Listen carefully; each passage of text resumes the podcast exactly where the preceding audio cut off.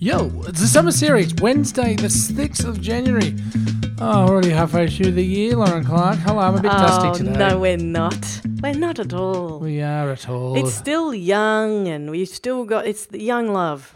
We're not even at the end of the first week of January, and I'm feeling like the year should be. When's the next holiday starting? Isn't it funny how the young Yeah, how what- we imagine by the way, uh reflection instead of projection. Summer here. series. Yeah.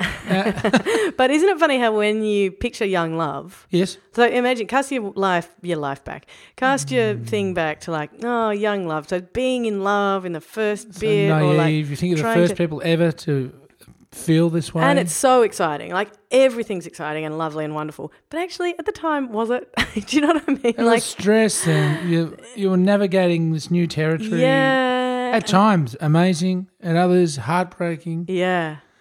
and just at other times plain boring. But I Yeah. don't know why you're talking about young love. No, no, just because I was just going, no, it's it's like young love now. This this we're in this stage of the year where it's young love, and Mm. I thought, well, young love was a little bit sometimes not the best. So Well, it's all about exploration, yeah, and it's about learning, learning, making mistakes. When do- making mistakes. When do we make Mm. mistakes? Do you do you look back and cringe about some of the love mistakes you made?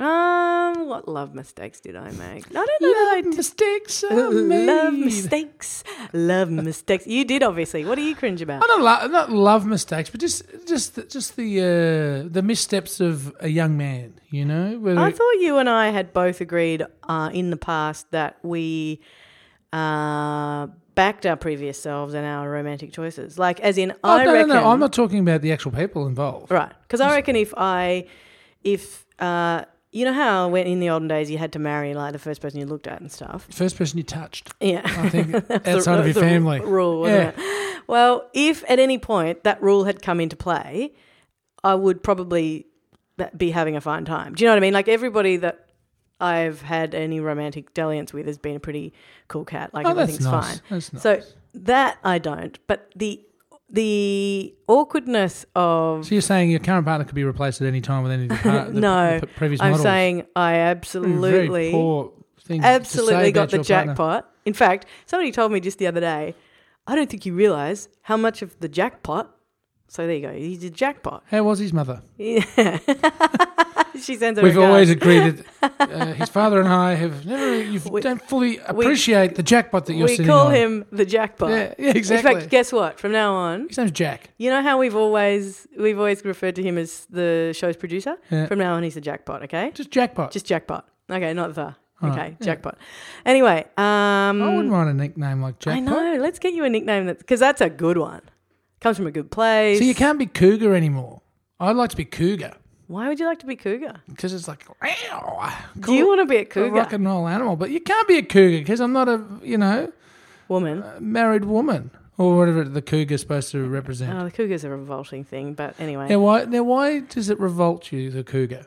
because it's supposed to. It's like uh, you know, Experience hunter. exp- yeah, that's right. It's a w- it's a a desperate prowling predator yeah, out to get her prey. I bet Who's it's this desperate. young I think it's more boy. like a cat that knows what she wants. yeah. Oh, you you've obviously have you got a bit of a cougar thing? Stu? Oh, I haven't got a cougar thing Bit of a actually. cougar You know, my thing. Mm. cougar thing finished when I was a teenager. I had a thing for a couple of teachers.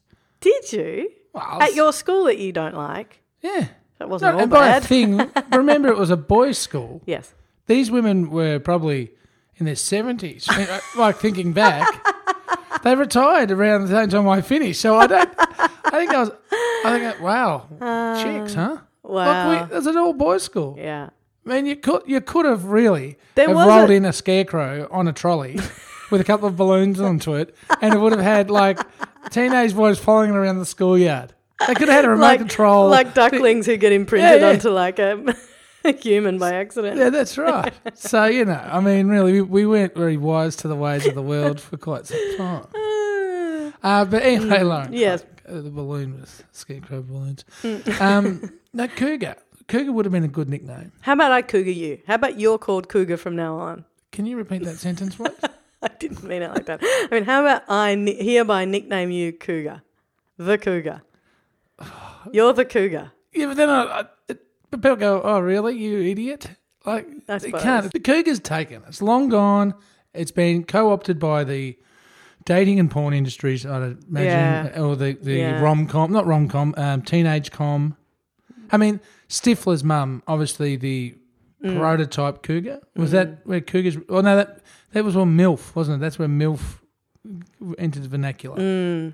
But all, all very um, respectful towards you know, people, women. s- yeah, but you know that, Yeah. that, that that acronym MILF is used all the time on just like normal free to air, like it's a normal, I know. I did. thing I to did say. question when you said it on air Yeah, then because but it's used everywhere. don't Google it, kids. Yeah, I Don't know. Google Um, because we used to say something else, and I, Oh, I, I, am was asking. Um, so glad I don't know what that is by the Yeah. look on your face. I'm not going to say it. No. It wasn't. It wasn't rude. I'll tell you off air. yeah.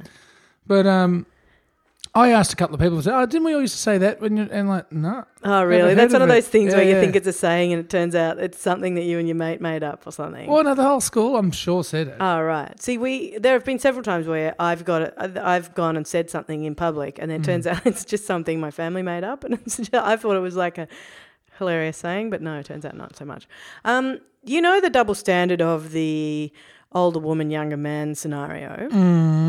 and well, in the sense that oh, good on you, son. oh yeah, versus You, um, you predator. Hmm. you predator, um, did you see, you would have, be- and you would have gone, ooh, because a lot of people said it was great and liked it. Pre Christmas, I think, um, Amy Poehler, no, yeah, Amy Poehler and Tina Fey did SNL, did did a Saturday Night Live, and Uh-huh. they had a thing. It was called, it was a game show called Meet Your Second Wife.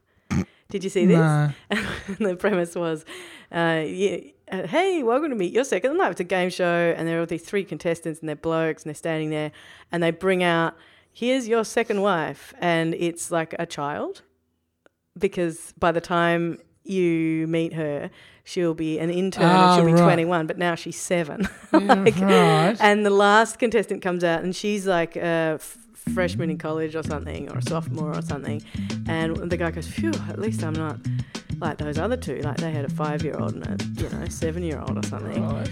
Um, and whew, at least it wasn't that." And um, they say, "Yeah, and uh, can we put the pregnancy scan up to show your second wife?" And it turns out that the the college student is pregnant with the second wife, the final contestant. And it was, there were a whole lot of articles, have they gone too far and stuff, like, oh, it's pretty dark and stuff.